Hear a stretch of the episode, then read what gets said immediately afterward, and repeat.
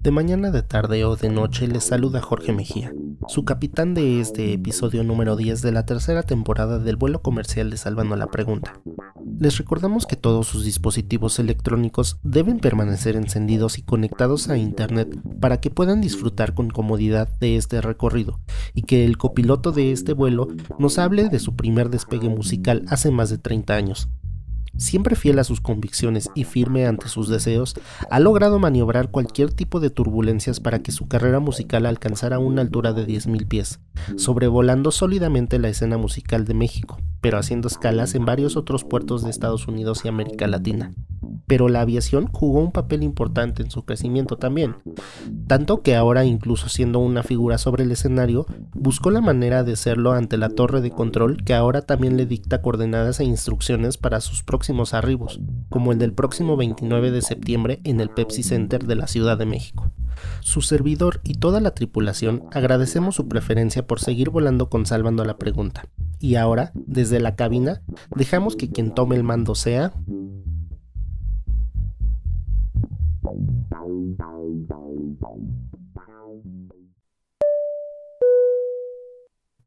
Daniel Gutiérrez, bienvenido a Salvando la Pregunta, ¿cómo estás? Todo bien, un gusto estar aquí con ustedes. Muchas gracias por, por aceptar la invitación. Es un, es un enorme gusto tenerte por acá y poder charlar contigo al respecto de un montón de cosas, como pues todo lo que tú haces, no solamente en la música, o sí en la música, pero en otras facetas también. Yo sé que de niño soñaste con ser músico, pero además de ser músico, soñaste también con ser piloto. Y pues soñar no es todo, o sea, para poder llegar a hacer esas cosas, pues hay que trabajar duro, ¿no? Y muchas veces, pues es un cachetadón darse cuenta que por más que uno trabaje, a veces los sueños no se cumplen. Y pues es, un, es una dura realidad saber eso, pero para ti, ¿cuál crees que ha sido pues, el cachetadón más fuerte que te ha dado la música?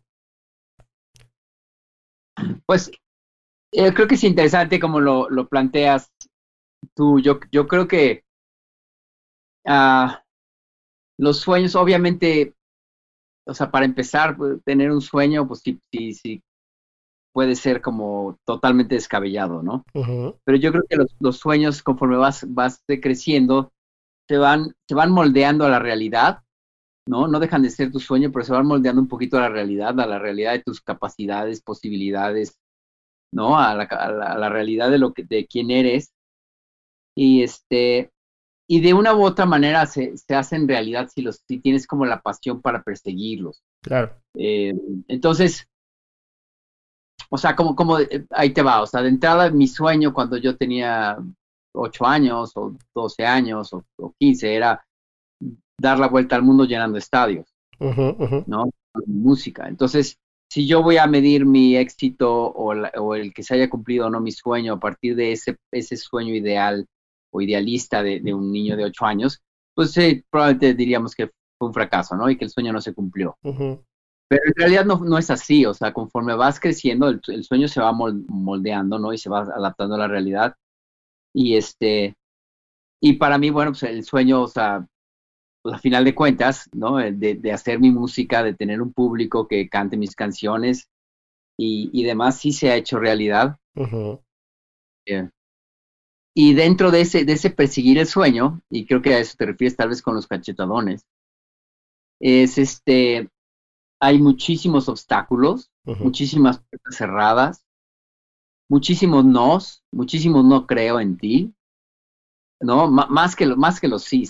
Claro. Claro, claro, Ahora, Todos esos obstáculos están ahí justamente para filtrar a la gente que no, no tiene la pasión por el sueño.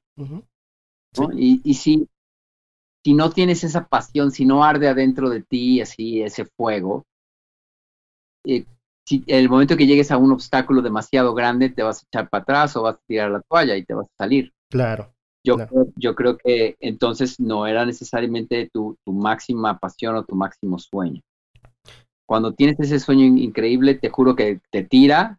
Sí. Este, y al, día siguiente te levantas y ya pensaste una forma de darle la vuelta. Sí, sí, sí. Que, además, pues un sueño se tiene que perseguir mediante el trabajo, ¿no? Es lo que te decía hace ratito. Y sin el trabajo, pues obviamente no puedes eh, materializar nada, que es lo, lo que estás comentando ahorita. Tal vez no se materializa el sueño en sí mismo, pero pues sí es una parte de ese sueño y es lo que todos podemos alcanzar en algún momento, ¿no?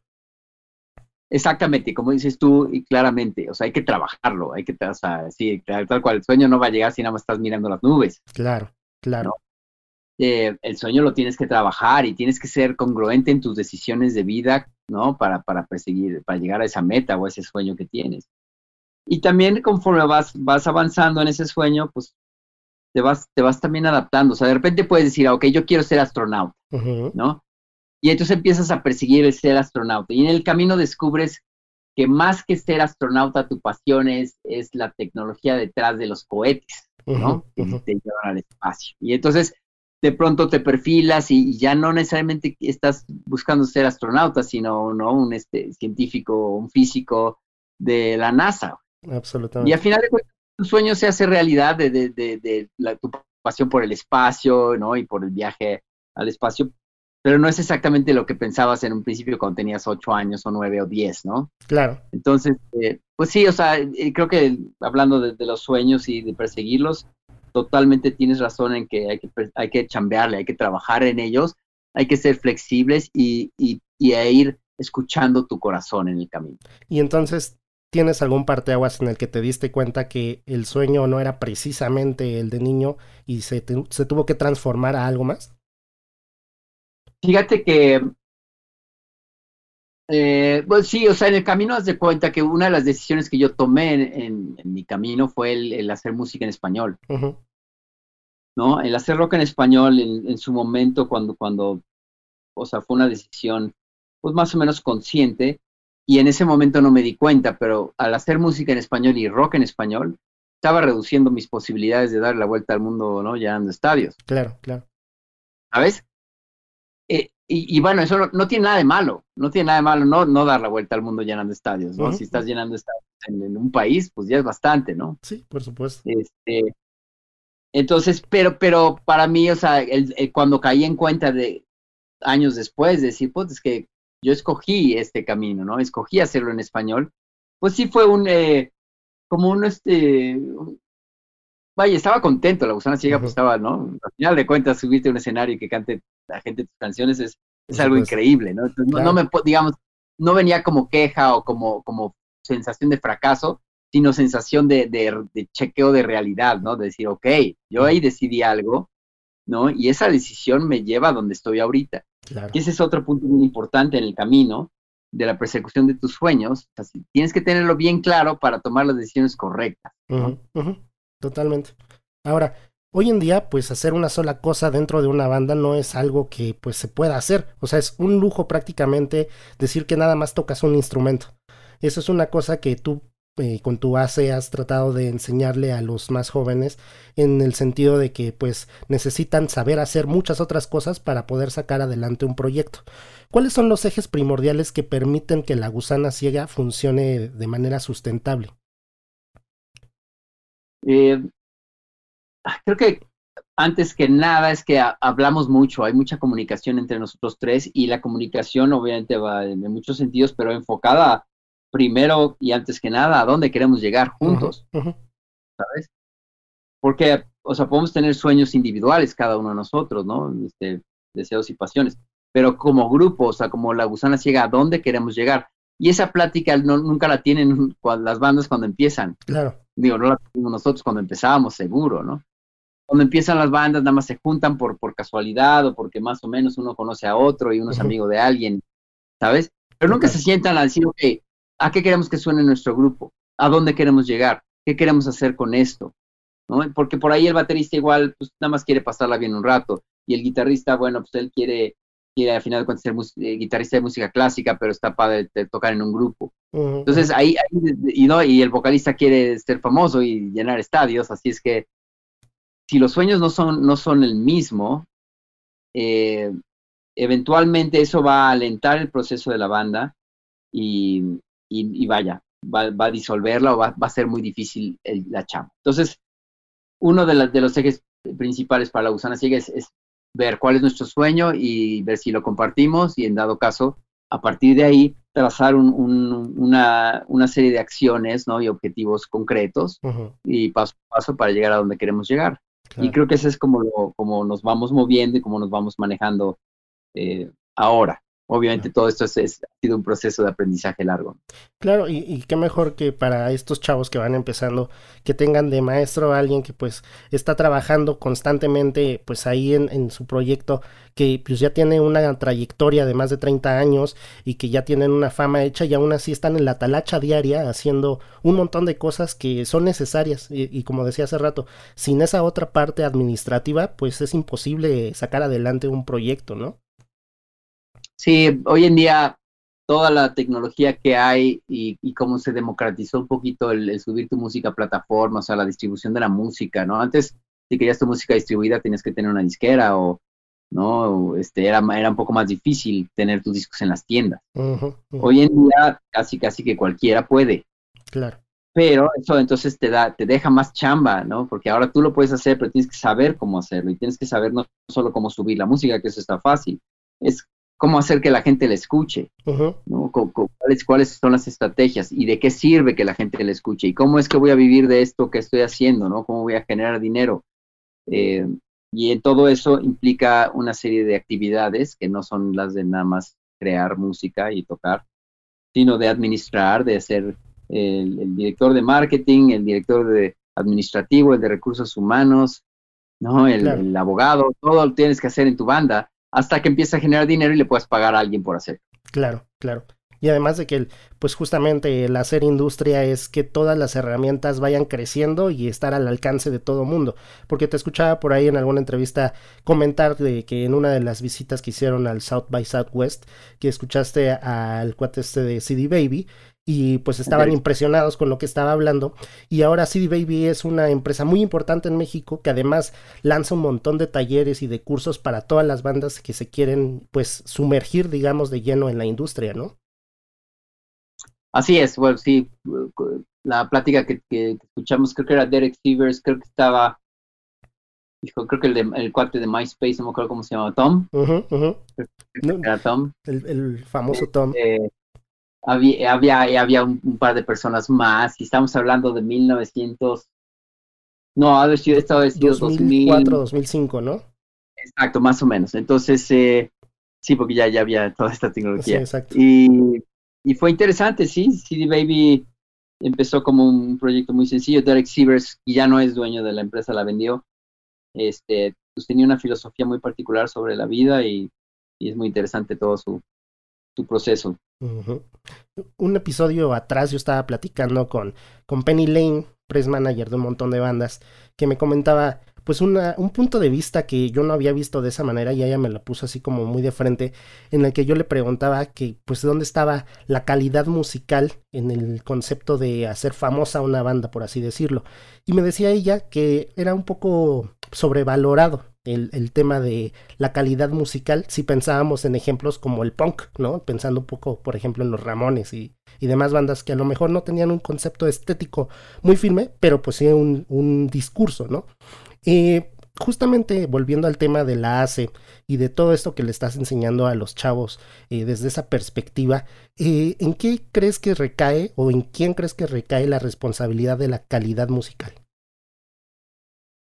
Bueno, yo, yo sí creo que la calidad musical, eh, hablando de la calidad musical, yo me refiero, porque pues, ¿a qué se refiere la calidad musical? Yo creo que dentro de tu género seas un, un, exponente que, que, lo hace muy bien y que tengas muy buenas canciones. Y en ese, en ese sentido, los Ramones y el punk, o sea, tú oyes a The Clash, Por supuesto. Son una muy buena banda y eran muy buenos músicos y hacían muy buenas rolas, ¿sabes?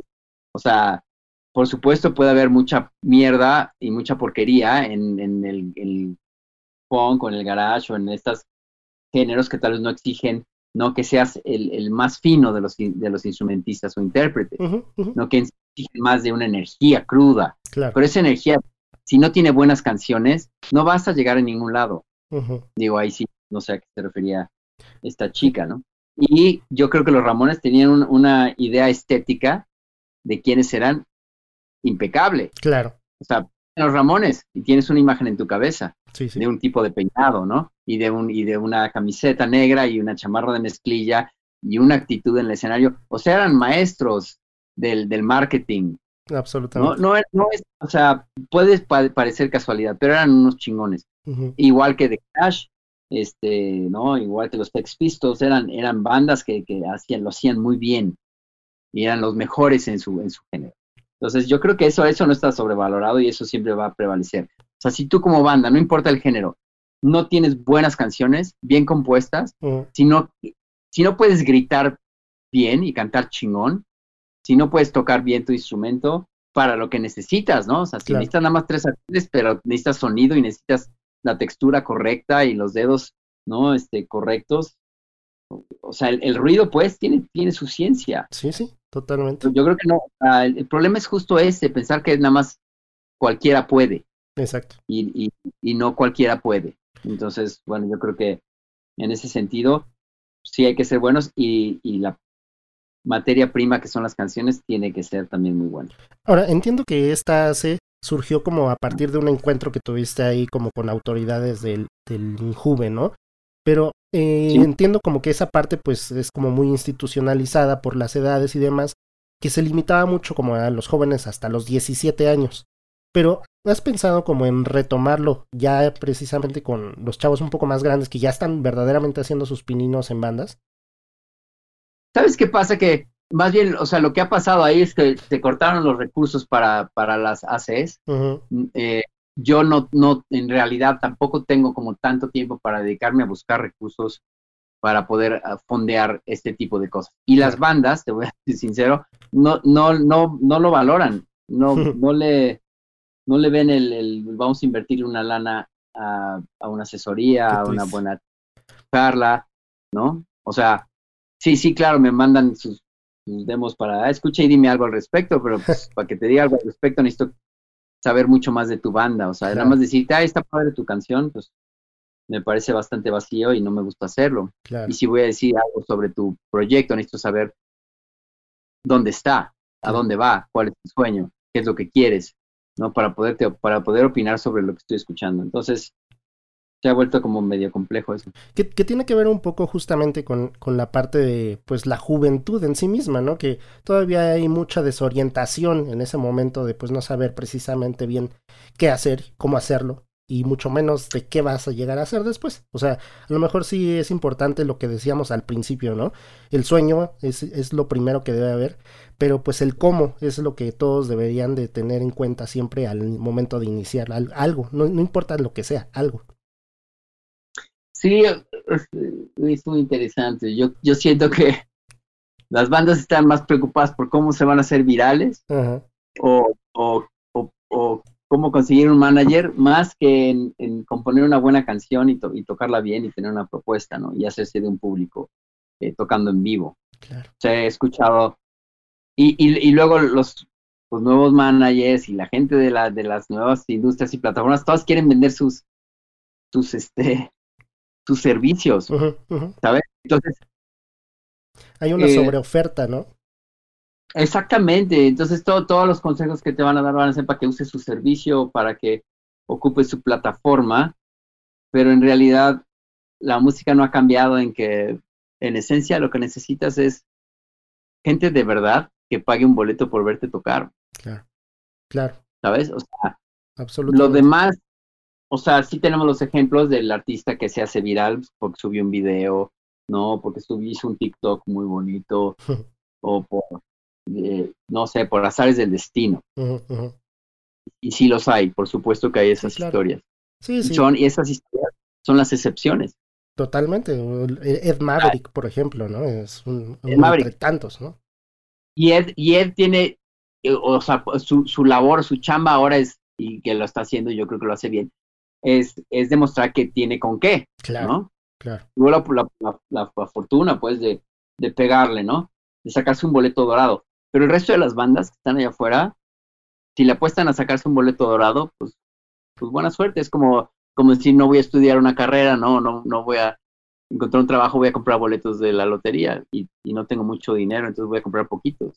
Pues es que O sea, tus probabilidades de, de ganártelo son mínimas, en vez de ponerte a trabajar en lo que es realmente importante. Siempre, he dicho con algunos amigos, he hecho este comentario muchas veces, en el que para que la fortuna te encuentre debes de estar trabajándola. Si no la trabajas, pues no te puede encontrar esa fortuna, ¿no? Es, es, así de sencillo. Exacto, tienes que estar listo. Pero, pero, pero y en, y en la música, entonces, yo creo que si, si chambeas, si haces buenas canciones, si sales y tocas eh, para un público y eres sensible a qué le gusta al público de lo que haces y vas puliendo tu estilo y demás, eventualmente vas a encontrar un público que va a pagar un boleto por verte tocar y, vas a poder generar dinero. Claro, claro. Totalmente de acuerdo. Oye, Daniel, vamos a hacer una muy breve pausa y enseguida continuamos platicando con otros temas, ¿te parece? Perfecto. Una vez más les doy la bienvenida ahora a la sección intermedia del podcast llamada Salvando la Cartelera, que ya saben que episodio tras episodio les ponemos sobre la mesa los eventos que nos parecen de mayor relevancia a suceder las dos semanas posteriores al estreno de cada capítulo. Les recordamos que las redes sociales del podcast están abiertas a sus comentarios, a sus bellísimos likes y a todas sus propuestas de cualquier tipo, en Instagram y Twitter como arroba salvapreguntas, en Facebook y TikTok como Salvando la Pregunta o también me pueden escribir un correo en salvandolapregunta.gmail.com. El teatro te está esperando. La segunda temporada de Un barquito en la pared acaba de iniciar. Todos los miércoles antes del 9 de noviembre a las 20:30 horas en el Foro Shakespeare, un increíble elenco aguarda tu llegada. Zamora número 7 en La Condesa, justo atrás del metro Chapultepec fácil y rápido de llegar. No esperes más por ver esta increíble propuesta apoyada por el FONCA. La segunda recomendación es mucho más obvia. La gusana ciega en concierto, haciendo recorrido por toda su carrera musical e interpretando por primera vez en vivo su producción más reciente 1021. Pepsi Center 29 de septiembre. Adquiere tus boletos a través de Ticketmaster y no te quedes sin presenciar uno de los conciertos más imperdibles de todo el año.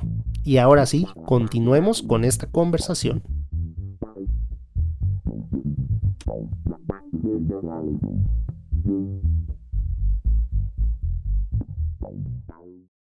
Muy bien amigos, seguimos acá en Salvando la Pregunta. Nos acompaña hoy Daniel Gutiérrez, eh, guitarrista de La Gusana Ciega. Oye Daniel, en mi parecer, La Gusana Ciega siempre ha sido como una banda pues bastante honesta y muy congruente con el discurso que habla y con lo que hace. Y si bien los tiempos han cambiado, pues La Gusana se ha sabido adaptar a esos tiempos sin necesariamente dejar de ser pues esencialmente lo que han crecido desde, desde hace muchos años. Eh, para ti, ¿en qué radica ser auténtico ah, y no ser lo que antes se llamaba muy entre comillas un artista vendido? que se denominaba justamente a los que van nada más con, con la moda únicamente por vender algo. Pues creo que en, en principios básicos de educación y de, de, quién quiere ser en la vida. Este, o sea, yo tampoco veo mal, o sea, alguien que alguien cuyo objetivo es, ser famoso, entonces tiene, tiene, que adaptarse a la moda, ¿no? Eso es, eso es lo que tiene que hacer. Claro. Si su sueño es simplemente ser famoso por ser famoso, o, no, ser, eh, en mi caso, no sé, yo sí, sí había, sí hay todavía como el interés de trascender un poco con, con lo que hago, realmente, ¿no? Profundizar, hacerlo bien y y que sea duradero más que, más que efímero. Y, y por supuesto que yo también quiero ser, no, ser popular y, lo más famoso posible, o sea, sí, claro que está ahí. Pero no, pero no a cambio de, o no como único objetivo, o sea, ¿sabes? más bien es, yo pensaría que el ser famoso es el resultado de, de del trabajo y de hacer las cosas bien. Y entonces por eso también es muy halagador que alguien se acerque y se quiera tomar una foto, o, que, o para nosotros que haya alguien que quiera comprar un boleto y, y, que esté enfrente de nosotros y que cante nuestras canciones. Claro no es algo que damos por hecho, ese, ese es el resultado de, de, mucho esfuerzo y de trabajo y de, de hacer las cosas como creemos que hay, que hay que hacerlas y lo apreciamos, ¿no? lo valoramos mucho. Si fuera algo efímero, sabríamos que eso no estaría, en cualquier momento deja de estar, pero en nuestro caso los fans no este, se quedan con nosotros, así enganchamos de una forma más profunda y que además son fans que pues han acompañado su carrera a, la par de ustedes, ¿no? Que han crecido al lado de ustedes y que han llegado a los momentos importantes con todos ustedes. Eso es una cosa que no todas las bandas pueden jactarse de decir y pues es un aliciente chido también para gente como ustedes que tienen una trayectoria bastante larga, ¿no?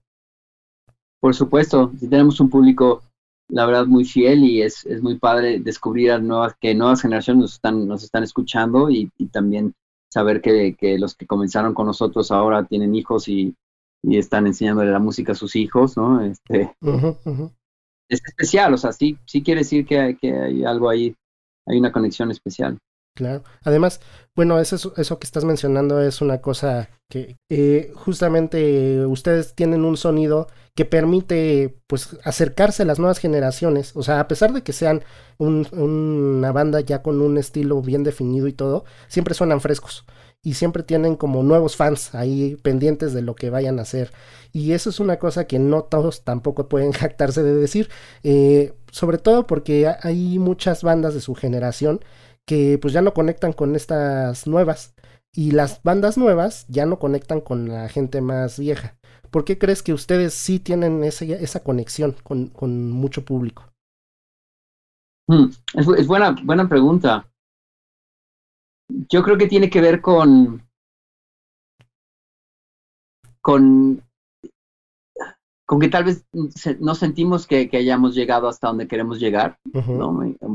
Tanto, tanto a nivel creativo como a nivel de, de popularidad, ¿no? Entonces seguimos subiéndonos al escenario con el hambre de ganarnos al público, de que el, ¿no? De que el público vea un show especial, de, ser mejores. O sea, la verdad es que somos, o sea, tocamos mejor que, que, antes, o sea, cada vez mejoramos. Y somos una banda que sí está, sí está mejorando. Son horas vuelo. Eh, ajá, eh, y, y, pero como persiguiendo eso, ¿no? Persiguiendo mejorar, persiguiendo cómo puedo hacer mejor.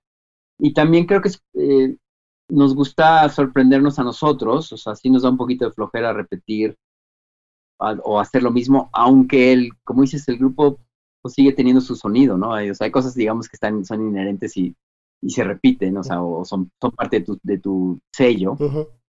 Pero dentro de eso nos tratamos de mover y, y, escuchar, escuchamos música actual, o sea, yo disfruto mucho de, las, de, de grupos nuevos, de distintos géneros, este, y todo eso lo tratamos de poner en, en, La Gusana Ciega. Y creo que es una banda que no tiene que demostrarle ya mucho, ¿no? No tenemos que demostrar que somos una banda de rock, no tenemos que demostrar que tocamos, no tenemos que demostrar que, que, sí componemos nuestra música. Entonces podemos hacer lo que sea, ¿no? O sea, como que no tenemos que pedir permiso para, para probar algo, algo nuevo. Claro, claro. Y, y además, por ejemplo, en, en este disco nuevo, en 1021, pues se escucha una evolución verdaderamente pues continua a lo que ustedes normalmente hacen, porque siento, eh, eh, esto es como una cosa que, que percibo así, en la que ustedes retoman el hilo siempre del disco anterior. No suenan al disco anterior, pero retoman el hilo que dejaron ahí para seguir avanzando. Y es una cosa también que les ha ayudado a eso que decía hace rato, sonar frescos y traer siempre un sonido pues vanguardista, por así decirlo. Entonces, eh, ya sabemos que este disco pues ha sido eh, un producto de la pandemia y que conllevó muchos retos, pero ya ahora a la distancia con un poco de aire, ¿cómo ves este disco con respecto a sus anteriores grabaciones? Mm, buena pregunta. Yo creo que todavía no tengo suficiente distancia o aire para así hacer una evaluación, eh, tal vez más como, como me gustaría, ¿no? Con, con eh, obviamente estaría en, su comparación un poquito con el Monarca, que ha sido de nuestros discos más, más exitosos en muchos sentidos. este, pero la verdad es que lo que aprendimos con esta producción a distancia me gusta mucho. Eh, el proceso de, preproducción fue mucho más largo, porque casi, que el proceso de producción fue ese de preproducción. Y porque tuvimos el tiempo para hacerlo, eh, la oportunidad de estar escuchando lo que aportaba cada uno de nosotros con calma, no necesariamente metidos en el mismo cuarto con el tiempo corriendo, ¿sabes? y, el tiempo dinero, entonces hay que apurarnos y hay que tomar decisiones creativas rápidas.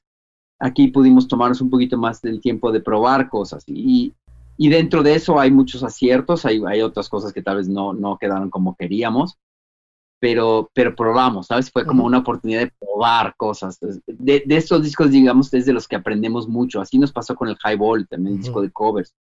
Fue un disco donde eh, probamos muchas cosas de, de, producción, ¿sabes? Fue muy divertido hacerlo. Y eso entonces lo fuimos cosechando, lo que aprendimos ahí lo cosechamos para los siguientes tres discos o cuatro. Entonces, creo que el 1021 definitivamente va a ser un disco de esos en, donde aprendimos muchas cosas en muchos sentidos y vamos a cosechar los frutos para los discos eh, que siguen. Y como, como, como disco como tal, eh, no, no sé, o sea, a mí me, me, gusta mucho, me gusta mucho muchas de las cosas que hay ahí y creo que todavía tengo que analizar y, y, ver, y ver que, no, de las cosas más novedosas que hubo, entender si, si, si me gustaron o no me gustaron. y, la verdad es que somos bastante críticos con, con eso, de, con nuestros discos. Nos cuesta mucho trabajo este, después escucharlos. no sé, como, como, como, como fan, porque todo el tiempo estás escuchando y diciendo, ok, esto, esto hay, habría que cambiar, esto habría que mejorar, no sé. Oye, eh, veo que han logrado justamente un nivel de diversificación importante con lo que podríamos llamar pues los productos, por así decirlo, de la gusana ciega. No, incluso tú como cantante, como músico, pues no es lo mismo lo que haces con la gusana que lo que haces con Kafka Jones, que lo que haces en la AC, que esto, que el otro. Tienes siempre un montón de cosas y, diversificar ha sido una de las principales eh, herramientas que han utilizado a lo largo de, este tiempo. ¿En ¿Cuál crees que es la base que debe de tener una banda, un cantante, un músico para poderse sentar sobre esa base y decir voy a diversificarme? No sé, yo creo que, yo creo que tiene que ver con, con cada individuo, con, con, sus deseos, con sus pasiones, con el momento de su vida, sus necesidades. Este, creo que sí es algo como muy personal. No, no, no, no veo que todos los, los vocalistas, en este caso particular, como haciendo el ejemplo mío, de todas las bandas estén tan diversificados. Algunos sí, algunos más. Este, algunos en más en ciertas cosas, ¿no? Eh, yo creo que es una, es una cosa que va sucediendo conforme vas, vas creciendo, vas agarrando experiencia y, vas eh, tomando decisiones en tu vida que de repente hay, hay, nuevas, nuevas pasiones. Pero probablemente una de las cosas que sí tiene que suceder para, para que se sienta que estás diversificando es que tienes una base sólida ya con tu banda, ¿no? O sea, o con tu carrera. Claro. Entonces diversificas. Si no, entonces, pues, tu, o sea, tu carrera como vocalista, pues fue nada más uno, una de las ramas, no, no, no el tronco, el tronco principal. Y ejemplo de eso es, por ejemplo, Kiss, ¿no? O sea, Kiss es una banda que ha logrado, pues, poner su nombre como una marca de un montón de cosas y diversificarse hasta más no poder, ¿no? Creo que ese es un buen ejemplo de, de la mercadotecnia más pura. Kiss y Gene Simmons, pues, son maestros del marketing pues, desde, pues, desde el comienzo del, del proyecto, por ahí este, yo pensaría que en dado caso, por ejemplo, un grupo como Moderato, o sea, y, Jay y todos los chicos de, de Moderato, pues, o sea, lo, desarrollaron como tal y lo hicieron súper bien, han llegado súper lejos.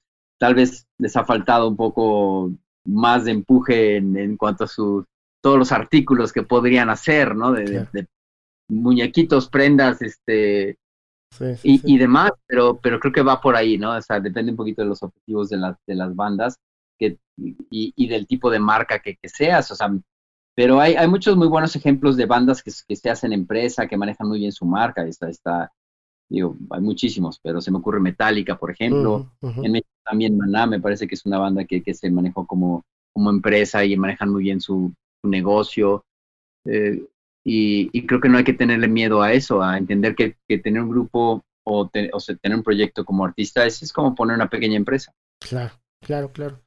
Ahora, por fin llegamos a la parte en la que vamos a anunciar eso que están esperando un montón de gente y que ya los ven con ansias porque estamos a unos cuantos días del Pepsi Center, que por fin ya pudieron arrancar con esta gira y que además sé que van a tener ahí un montón de sorpresas eh, y van a hacer un recorrido musical también muy largo, extenso. Entonces, eh, ¿qué, ¿qué podemos esperar de este show en el Pepsi Center el próximo 29 de septiembre? Yo, yo empezaría por el hecho de que vamos a poder ir a celebrar que estamos vivos y que podamos escuchar música en un concierto presencial. Particularmente creo que los, los que vamos a estar ahí vamos a compartir la, el, el, gusto por las canciones, por lo que dicen esas canciones y por cómo lo dicen, y eso genera una energía increíble. O sea, lo que estoy diciendo es que gran parte del show es el público que va a ir. Ah, Para nosotros es, una parte esencial del show de la gusana ciega. Eh, la gente, cómo canta, cómo se involucra emocionalmente con el, con el show, eso es bien importante para nosotros. Eh, lo disfrutamos mucho y por supuesto, como dices tú, ahí va a haber un recorrido por, ¿no? Por, el, por lo más que podamos tocar del resto de las canciones de la, de la gusana ciega de los discos, porque vamos a tocar el 10-21 completo. eh, y bueno, por ahí tendremos algunas invitadas eh, para ese show. Queremos traer un poquito de cuestiones visuales nuevas. Y, y, bueno, pues creo que mucha gente no ha escuchado mucho de la gusana ciega. Y sé que mucha gente no ha visto la gusana ciega en mucho tiempo. Exacto. ¿Sabes? O sea, puede ser que, que sean los dos años y medio que llevamos sin tocar, pero para mucha gente es más. Estás hablando de tres años sin ver a la banda o, claro. o cuatro. Eh. Entonces, va a ser un show realmente muy bonito y, y, bueno, sí, sí, sí les recomiendo que no se lo pierdan. Que comentábamos antes de empezar la, la, entrevista, pues es un trabajo de mucho tiempo el hacer un show de este tamaño, de esta magnitud, no es nada más llegar y bueno, voy a hacer este concierto, sino que es una preparación de muchos meses, un montón de gente involucrada y de verdad no se lo pueden perder, es, es una cosa que pues lleva mucho trabajo y no, no, no pueden perdérselo. ¿no? Así es, la verdad es que le echamos mucho empeño, eh, muchas de las eh, animaciones y proyecciones las estamos haciendo ya sea nuestro crew o, o Lu que está haciendo animaciones, este, ah, pedazos, fragmentos de audio, eh, en fin, sí le estamos metiendo mucho corazón, como siempre, a lo que estamos haciendo. Entonces, este, sí esperamos que sea una noche muy especial. Absolutamente. Daniel, muchísimas gracias por estar Salvando la Pregunta. Aprecio mucho que hayas estado por acá. Al contrario, gracias por la invitación. Recuerden amigos que yo los espero en una siguiente edición para seguir salvando la pregunta. Hasta entonces.